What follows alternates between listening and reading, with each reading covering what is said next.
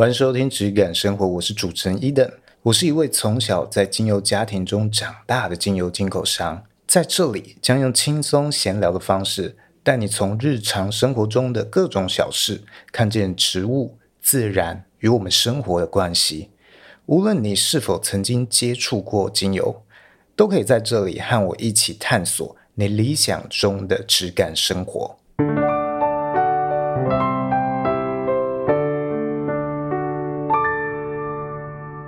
最近我终于去上了橄榄油的品油课，这个课程是我从二零二零年就想要参加，那时候我就想要报名，结果那时候刚好碰上疫情，所以就好几年都没有办，因为他们这个讲师是要专程请意大利的讲师，这个品油师很厉害的品油师飞来台湾讲课，所以碰到疫情。没有办法，国门关起来，或者是中间不稳定的因素太多，所以好几年都停办。直到今年，哎，终于稳定了，终于又重新开始了，我就赶快去报名，赶快去上。这是一个意大利国际品油专家认证课程的 Level One 的课程，它总共有分三阶啦。第一阶，它比较是认识品油啊，然后训练品油的这个阶段。而我讲的品油都只针对橄榄油这个部分。那 Level Two，它可能比较多是在学习使用这个初榨冷压橄榄油、处女初榨冷压橄榄油来做料理等等的之类的应用。然后第三阶比较多是学习榨油相关的一些知识。它大概分这样的三个等级，那我去学的是这个第一级的品油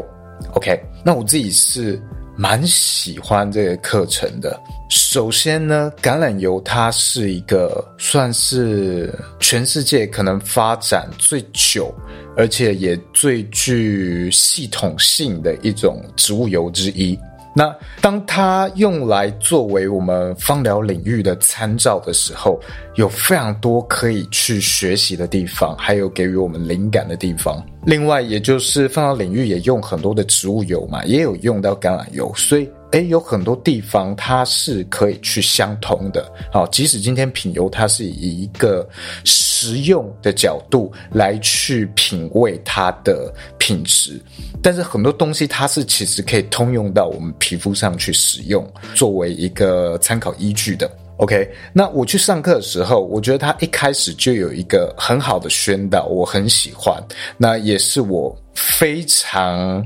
鼓励大家。要用这样的心态去看待一个课程的，就是呢，一开始这个老师他就呼吁说，这个品油师这个称谓或这个认证这个课程，只是一个品油的开始。并不是说你拿到了这个认证，你就说啊，我我就是一个专业专家的品油师，可以怎样去摆弄一个专家的姿态呀，怎样的等等，而不是，这只是你所有学习的开始而已。那我听到这个其实就很有感触。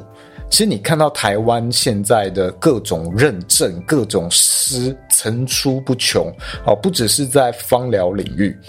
其他各个领域好像也都是这样的一个感觉啊。芳疗领域来说好了，呃，我们可能上芳疗的课程，无论你是学哪一家的，可能就大概一个 level 就几十个小时吧。那你即使上到比较高阶的 level 毕业，你可能也才一百多、两百多个学习时数，那你就要去摆出一个非常专家的姿态吗？我们今天在学芳疗的话。它其实是关乎到医学这件事情，在医学院的学生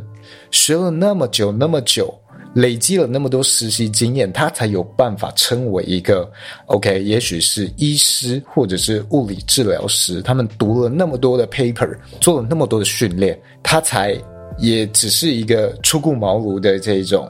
啊、实习医生啊，或者是这个不能说是非常厉害的医生，我想应该是这样。那为什么今天学了这样一个短短的课程，你就要摆出一个专家的姿态呢？OK，所以我是常常会觉得有一点不解。那你又在看到现在，其实有非常多细分的课程。我举个例子好了，呃，也许今天有人专门去做这个针对性在某一个功能或部位啊，他去做教学，也许是腿部水肿的精油调理课程，然后他就可以去。呃，用可能一一天的时间或两天的时间学习之后，就告诉你，你现在是一个足部消水肿调理师认证。那这不是一个很夸张的一种现象吗？然后去学的人还可以很自豪的说，我去考了这样一个认证师。那这东西到底什么？然后你可能去看这一些课程啊，他通常还会去卖卖产品。我其实是。不太能认同这样的一个方式，不是说这样的东西它没有存在的价值，而是我们应该要对这样的一个心态有所警惕，这样子去宣称一个师这种的心态要有所警惕。它只是一个知识的开始而已，你好像只是读了一个使用说明书一样。你往后的练习，你的个案这些的累积，好，还有你在这个领域不断的学习，你维持你的敏锐度，这个东西才是你能被称为师的一个基础，而不是你今天学的这一些使用说明手册。我们回到我们的学校，我们以前整个学习的历程里面。哎，你自己算算看，你学过多少数学课？它时数有多少？我觉得从小到大，我们学的数学课时数应该超过一千个小时吧。国文课、英文课应该也都超过。你有曾经说你是什么数学计算师吗？哦，我们避开那些精算师、会计师什么，我们给他另外取一个名词：数学手写计算师。好了，OK，这样子，你有这样子称为吗？你有这样子称呼自己吗？或者是我们今天在学校的选修课啊，很多学校它有一个毕业门槛是要你去学 PowerPoint 的简报，那你学的时数一定也是几十个小时啊，那你也考过一个证照，你会叫自己专业的简报规划师吗？你这样听起来不是很可笑吗？我们会觉得很可笑的原因，是因为我们了解那里面的知识含量大概是多少，也了解你考取那样一个证照，你要花费的心力大概有多少，所以我们会不会这样子去称呼它。那既然今天你不会这样子去称呼这样一个时数的一种，我们说是知识好了，那你为什么到了可能芳疗领域或者调香领域，你就会这样子去称呼自己呢？哦，我是觉得这样子称呼水分蛮高的，所以无论你今天是要在这个领域去学习，你要去报这些课程啊或者认证，我觉得都 OK 都很好，但是我们要清楚明白自己的定位。不要太过膨胀，或者是用这一些认证去有点招摇撞骗。那我们今天如果是一般消费者，也不要过度去崇拜这样的一些称谓，而是去看它背后所要传递的知识与经验，那个才是真正的重点。OK，回归到这个橄榄油的话题，在这个课程里面，其实有蛮多的资讯是让我非常。非常兴奋的，怎么说？因为过往我学习到的知识比较是来自于书本，或者是产地、产地这个种植者、榨油者这一边，所以不太有学习到品油师这个这一块的视角。那从他们的这些分享里面，我就可以了解到说啊，原来橄榄油的这些制作啊，还有它的品鉴的一些标准，其实它是不断在修改，而且是不断在调整。嗯，也许你也可以称为是一种进化的。以橄榄果。这件事情来说好了，以往我的认知，包括我从产地那边学习到的知识，我大概都是橄榄果它要开始转黑，比较成熟之后，我们才去拿去榨油，那它的出油量就比较高，也许可以到一公斤二十 percent 的这个出油量左右。那现在这个品油的视角就会觉得它要青涩一点，不要那么熟再去萃取会比较好。哦，他们比较追求这样子的一个风味跟表现。那至于为什么要有品油师这样的一个角色存在呢？他们不光只是为你的风味去做一个指引，不光只是这样而已，而是他真正在做的更是一个品质的认定。因为过往会发现哦，只有科学对于橄榄油的检测是不够的，尤其当下的制造技术越来越纯熟，像是精炼，你把橄榄油拿去精炼，我们过往只看这个酸度的部分，它就可以把酸度直接归成零。以往我们会说，好的橄榄油，你的这个酸度啊，你可能要在零点八以下。你可以说它是一种腐败的程度，腐败的可能比较多。我我广义上这样子去概括啊，腐败的比较多，它去炼制的橄榄油或者是榨取的橄榄油，哦，它这个值就会很高。那以往只要低于这样的一个数值以下，它就算是 extra virgin 哦，这个处女初榨冷压橄榄油的等级。但是精炼这个技术的纯熟，可以轻易的。跳过这个酸值的检测哦，它可以直接变成零，所以它再去混 extra virgin 的橄榄油的时候，你就很难单从酸度这一个科学数据分析去检测出它的好坏。那当然还有很多的成分分析，你如果去深究的话，也许。科学上面有帮助，但是仍然也有可能可以骗过这些机器的检测。那这时候，品油师这个行业啊，或者这个专业就变得很重要了。他们对于一个橄榄油品质的认定，除了科学之外，还有一块就是由品油师来做感官的检测。所以，一个油的好坏，不是只有科学分析一项就够哦，它还要有感官检测。这个品油师对他的这个主观这一种认定，这两个方向都通过，那才能被称为是一个好的橄榄油。这两件事要相辅相成。科学分析上面有一些盲区，有一些没有办法品鉴到的部分，要由品油师的感官测验来测验。那有一些品油师感官上面没有办法测验的东西，像是酸度这个东西是品不出来的，这只能借由科学检测。所以。这两件事缺一不可，那我们就可以回归来看芳疗这件事情。我们这个领域目前在讲的大部分都是属于科学分析，那他能做到的事情就有他的擅长的面向，但也有他不擅长的地方。而在感官检测的这部分，我们就目前还没有办法到达像是橄榄油品油师这样的一个认证系统，甚至是连他的一个。边边角角都还没有摸到，差得可远了。那我我觉得这是我们未来可以去努力的一个方向啊，提供给大家思考。既然橄榄油今天这么样一个有悠久历史的行业，它现在需要走上这样的一个系统才能去鉴别品质，那为什么精油你会觉得单凭科学分析检验就可以呢？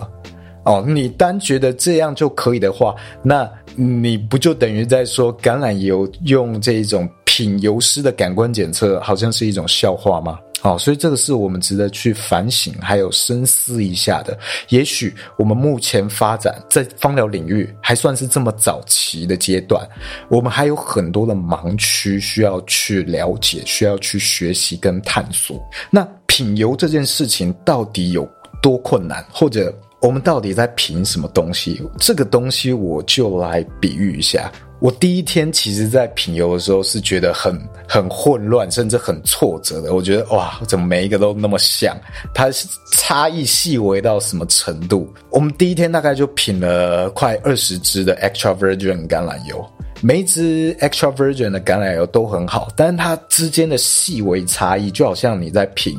我以手摇杯来举例好，就好像是每一家的红茶，五三的红茶跟清新的红茶，COCO 的红茶，每一个无糖红茶去冰，全部拿来比较，比这个的差异还要更小。我们今天喝这个无糖红茶，我们可以品出哦，这个茶叶的香味啊，或者是它的苦味啊，或者是涩味、甜味、回甘的程度等等。OK，你可能就已经觉得没有很好品了。Extra virgin 的橄榄油，它各自之间的差异，我觉得比这个还要再更小。那品油的时候，我们这整个课程下来，大概总共品了五十几支。油啊，大部分都是 extra virgin 的橄榄油。它的教材里面有去统整目前的呃有记载的橄榄油品种，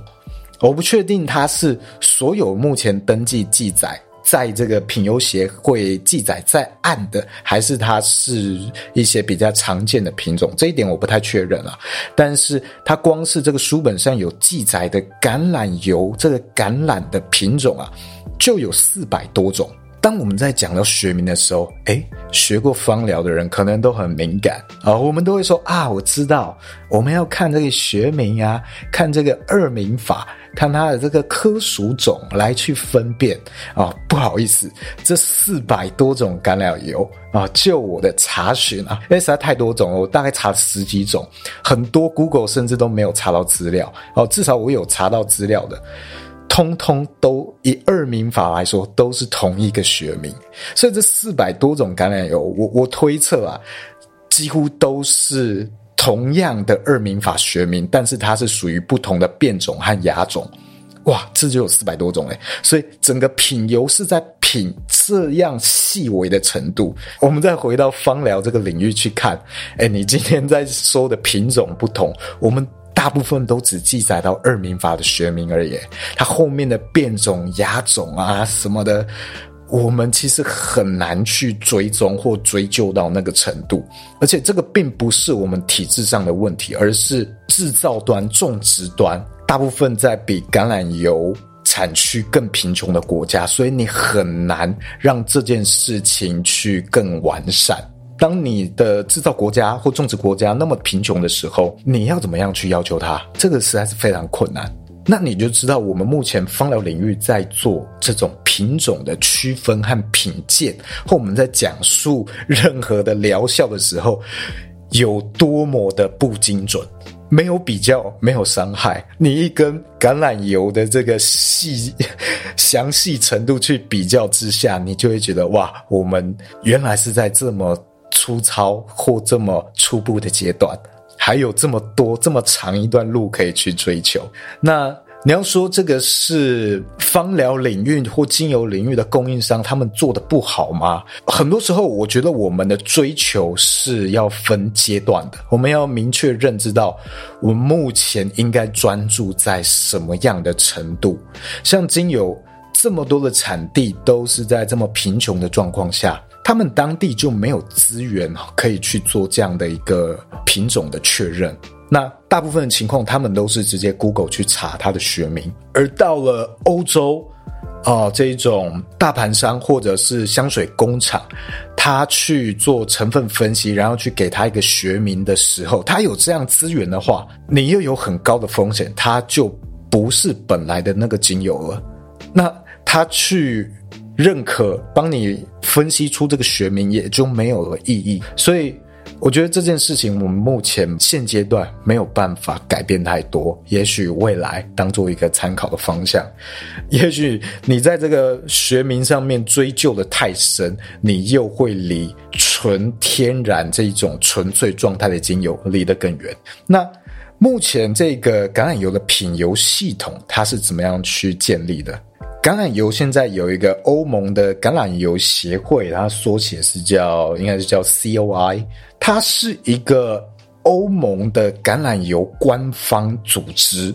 主要由三个方向的人或者是组织来构成，缺一不可，一个是政府，一个是。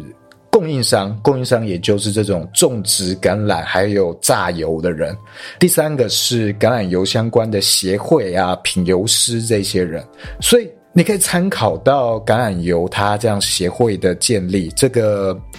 橄榄油政府组织啊，橄榄油官方组织的组成，除了在做教学品鉴的人之外，还要有政府，还要有供应商。这个组织才会变得足够的客观，不会产生偏颇。而目前呢，像精油领域，目前看到的大部分都只有负责教学的人而已啦。那教学的人通常又会是跟品牌方有所联系，有时候他们是同一批人，或者是这个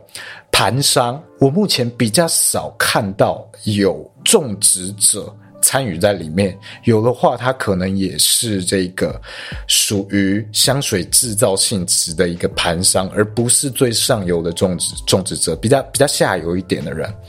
那这样的状况就会很容易产生偏颇，而。大部分国家所谓的这样的芳疗协会或组织，大部分都是没有政府参与在其中的，所以它都比较是私人性质，它不太具有真正医学上面的公信力，或者是政府组织上面的正规性。那我们一样也可以期许未来，也许有机会可以组织成一个比较客观、正规组织的话，我们也许。也能朝这三个方向：政府方向、供应商、种植者、炼油者的参与，以及品鉴者、芳疗师这些协会，或者未来也有精油的品香师，这样各方面去组织而成，也许才是一个比较理想的状态。那以前讲橄榄油的时候，曾经分享过啊、以前的橄榄油有很多的乱象嘛，有很多真假油混掺的这种状况。那现在还存在吗？目前我在这个评优课程听起来啊，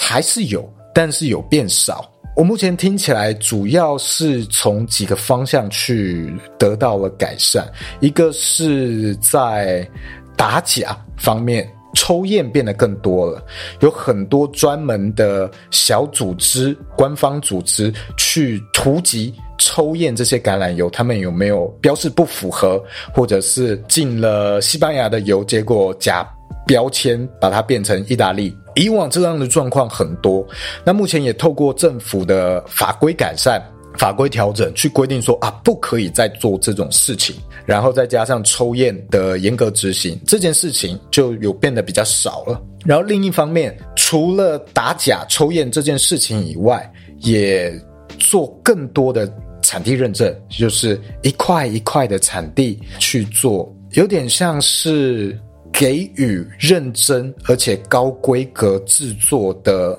农场、炼油厂一个认可标章。那这些原产地认证，我们讲这种 DOP 之类的原产地认证，它是非常严格，政府的参与度，哦，相关单位的参与和监管程度是非常非常高的。那透过好像是表扬，还有好像政府官方去帮你站台站台这些好的橄榄油，树立一个好的榜样，那来带动这个产业的品质，树立一个模范标准。那我觉得这个或许也是未来在精油领域啊，也许我们也可以这样子去做。那如果今天你只是一个精油或芳疗协会，你去做这种认证，那当然可信度就非常低，因为会有点像是球员兼裁判。好，你背后到底有没有利益？甚至，欸，那搞不好就是你自己的品牌，你自己有精油品牌，然后你自己还做这个品质认证，那么就是非常可笑的球员兼裁判嘛。好，所以这件事情需要有公信力，那势必可能要回到我们刚刚讲，它要有足够多方参与的一个结构，政府、供应商和协会，它才会比较有意义。而且真的要落地执行，要去打假，要去政府高度参与或品油师高度参与，它才有意义。所以目前有任何的精油领域的组织做这些事情啊，我觉得如果他认真做的话，值得表扬和嘉许。但我们还有很长的路要走。那像在这些地区以外，尤其主要是欧盟地区以外的国家，它还是。这种假油的状况非常多，像是台湾，因为相关的法规我们没有跟上，没有对接到，我们也没有相关的资源可以去这样子啊、像是监管啊，或者是监督或抽验，没有办法，很困难。所以你还是能看到台湾的这些超市，哎，好便宜，好便宜的橄榄油，它却标 extra virgin 哦，那些当然都不是。像我以前曾经分析过，如果是欧洲这些真正的 extra virgin 的橄榄油到台湾，那时候我是估大概一公升，可能至少要八百到一千块以上才有机会。哦，那我去学品油课程，他分析的一些相关成本，我这样子参照来看。我觉得我当初推的这个价钱是差不多的哦，没有差太多。那像是品油协会他给的一个呃价格参考是 extra virgin 的橄榄油，也许五到七欧元可能差不多啊，算是一个平均值。当然，这个是产地的价格啊。好，那也许有一些国家人工比较低的，也许希腊或者是北非，那它可能可以再低一点，也许三欧元、两欧元。但像是呃意大利的话，它可能就要十几欧元，甚至二十几欧元。像 意大利如果是这样的制造成本啊，因为我没有进过意大利的甘油啊，那如果是这样的一个制造成本的话，我觉得到台湾你要可能。一公升一千五两千以上才比较有可能买到，那这个就非常非常的困难，而且我们都完全还没有去看这个海运的过程中，它有没有可能因为高温而而去变质，让它整批报废掉啊？这样的一个风险成本，还有它库存的成本。啊，你库存到底多久你会产生开始变质什么的？这些真的都非常非常的困难哦。这些成本我们都还没有估进去，所以真的很不容易啦。像橄榄油，你光是去回推它的成本，你就可以在台湾端从售价去筛选出哪一些橄榄油的标示是假的。那精油也是一样，你只要对这些生产还有商业模式有概念，你大概就可以抓出来哪一些东西是假的。而这些东西，这些价格以下。你都还是能找到有机认证，包括橄榄油也是一样。你去那个超市里面看那些很便宜的橄榄油，你一定也都还是能够找到有标榜有机的处女初榨冷压橄榄油。好，那些有机它可能没有骗你，但是处女初榨冷压橄榄油一定不是。哦，所以有机这件事情在品油课里面讲的非常非常少。整个课程认证课程里面讲有机这件事，我觉得大概只讲了一分钟而已吧。就是品油师非常没有聚焦在这上面，因为他们就说这个东西只是认证那个土地它有没有是有机耕作而已，跟其他这以上的品质都没有关联。我们也回推到精油这块。我们讲过很多关于有机的事情，所以我们回到精油这个领域，我觉得我们不要把有机贴上太多跟它无关的标签，像是橄榄油领域，有机就不等于高品质的 extra virgin 橄榄油哦，这是无关的一件事情。它或许只能够去证明说，OK，它也许种植的过程相对友善。回推到精油领域，你还是要看你到底在追求什么东西。尤其精油领域有比橄榄油更多更多的野生生产状况，还有制造背景也不同。大部分国家比比较穷嘛，不像橄榄油，大部分都在欧洲。那你要做这些认证，有很多资源可以去协助你。精油的状况。背景都完全不一样，所以我们不要再给有机贴上不属于它的标签。你如果像是同源有机的 Jimmy，他很清楚他自己要做什么东西，像是化妆品，他要追求这些安全，要追求无刺激性这些东西。你去追求有机，我觉得那很好，那是很棒的一件事情。你知道你。在追求这个认证的时候，要的是什么？但你今天是一个贩售者或者是芳疗师，我一再的去强调，你不要为这个有机贴上不属于它的标签，不然我会觉得你很不专业。你今天已经已经都自称为一个师了，我觉得你起码要认知到这一点，它背后代表的含义。像橄榄油品油这件事情，品油到底怎么品呢？就我听到，我之前问这个悠悠这个咖啡师悠悠，我觉得他跟咖啡的品鉴好像有点像。哦，首先他都会去品鉴这个。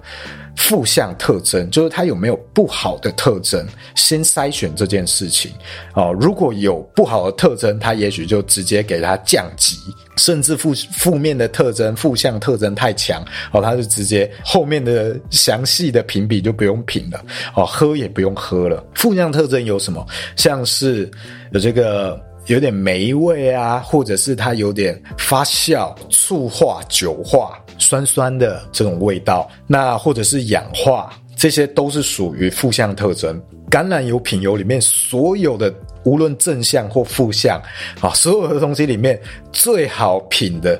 就是氧化。氧化应该是最简单、最明显的哦，所以你就知道其他东西都比这个还要再再细微、再更难以察觉一点哦。希望大家可以想象这件事情，它在你第一次接触的时候会感觉多么的困难哦，大概就是那个程度。那听到这件事情，其实我第一个想到就是我刚刚讲的悠悠咖啡师。我们在前几集跟他聊咖啡的时候，他分享过一个东西，就是咖啡的品鉴也也很像橄榄油嘛。他也是这样的视角去品鉴，所以我会觉得咖啡的正规品鉴跟橄榄油的正规品鉴有点像。他们我觉得都比较是以新鲜这件事情为基础核心，然后在这之上去品鉴他们的风味。所以不新鲜的话，在正规的评比里面就很难拿到高分哦。橄榄油也一样，但是咖啡的领域。撇除了这种正规比赛之外，其实有蛮多风味化的发展是能够被理解、能够被推崇接受的。像悠悠他就有介绍过，日本有一间成年的咖啡豆，它就是要你品成年咖啡豆的这个发酵感、美感。这种味道，然后我我因为橄榄油讲到这件事情，我特地跑回去问悠悠，哎，那是哪一间？好，它是在日本东京的一间咖啡厅，叫做琥珀咖啡，而且它还不是什么不知名的咖啡，它是被日本评鉴为非常非常高水准的一个咖啡店，所以这样的风味、这样的处理手法，而且甚至跟正规咖啡品鉴南辕北辙的一种追求。能被接受，能走出他的一条路，那我就想说，橄榄油为什么没有办法，或者说为什么没有这样的发酵橄榄油或者是发霉橄榄油能够被接受呢？啊，我就很好奇。那我就也有在课堂上问老师哦，可以听得出来，我其实就是一个有点反骨的人啊，我很喜欢看到这种标准答案，然后就会开始思考。标准答案以外有什么样的可能性？那那时候老师的回答，我觉得是有点官方啊，就是根据这些分析的数值等等，都能够去佐证说，新鲜的橄榄油这样的状态跟我们这样的追求是更好的。但如果看到咖啡这件事情，这种陈年陈化的咖啡，我觉得它应该在。这一种分析检验上，它应该会是属于那种不健康的咖啡哦，甚至它可能会有一些不太好的成分。我自己推测啦，哦，目前还没有机会喝。如果未来我有去东京，我一定会去喝啊。如果有听众最近有要去东京的，或听到这一集有去东京的，可以先帮我去探店一下哦，日本东京的琥珀咖啡，好不好？然后喝了之后跟我回馈一下，OK。所以。这个追求之外，这种风味化、风格化，我觉得它是不一定要跟健康这件事情画上等号或挂钩上的，但是它可以自成一个派系。那有没有这样可能的一种追求呢？啊，我觉得这个是我们可以去思考一下的。总之，我常常听到这些东西，呃，无论是认证啊，或者是标准啊、法规啊，我都会去思索、去脑洞、去想这样的一些事情。我觉得像这样的品油啊，当然杜绝了很多低劣品质的橄榄油。啊，但是会不会有一些很有趣的可能性，会在这一样的一种标准化过程，啊，自立标准的过程中，而不小心被汰选掉，或者被扼杀掉呢？哦，我不知道，我也不知道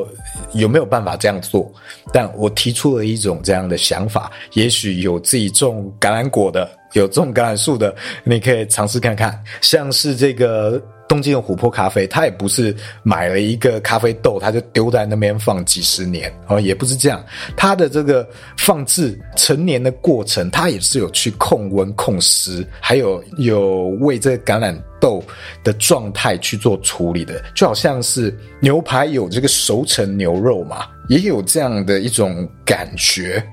哦。那又像是。康普茶或臭豆腐或这个 blue cheese 都是属于一种跟新鲜背道而驰，但是发展出它一种风味的体系，有别于原本系统之外，而且我觉得应该也都跟健康没什么关系的一些流派，他就觉得，哎，会不会有这样的可能性？我觉得很好玩。大家在听到任何的体制或者是认证的时候，我觉得都要去思考看看，有没有任何的一些可能性是在标准化过程中可能会不小心抵触到而被打压到的。这个不是在批评橄榄油这件事情，而是在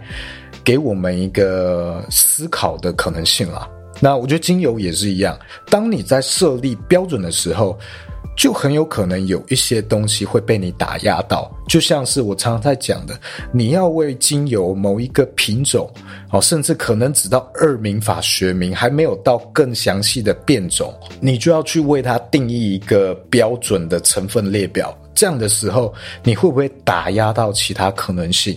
我觉得是会会的哦，哦，所以我们都要去小心这样的发生存在。不是说你这样做研究没有价值，而是你这个研究能够去验证的范围是非常小的，那你就应该只去划定那个范围，而不要涵盖到不属于你的标签，就像有机一样，不要去。涵盖到不属于你的东西。那再进一步讲到这个品橄榄油的部分，除了这个负向特征之外，还要去品像是果香、草香的强度哦，零到十分去给它分数。像这种新鲜的橄榄油、新鲜的 extra virgin 的橄榄油，它的这种果香或草香会非常非常的浓烈。大部分的时候，你会闻到那种青草味或者是青苹果的味道。好，然后就要去品呢，它那个里面的果子的青涩还是成熟的程度，哦，这个也是要去闻去品的。然后还有很重要的是它的辣度和苦度，这种新鲜的 extra virgin 橄榄油它都很辣很苦。我第前几个油在品的时候，我是辣到一直咳嗽，我 辣到流眼泪。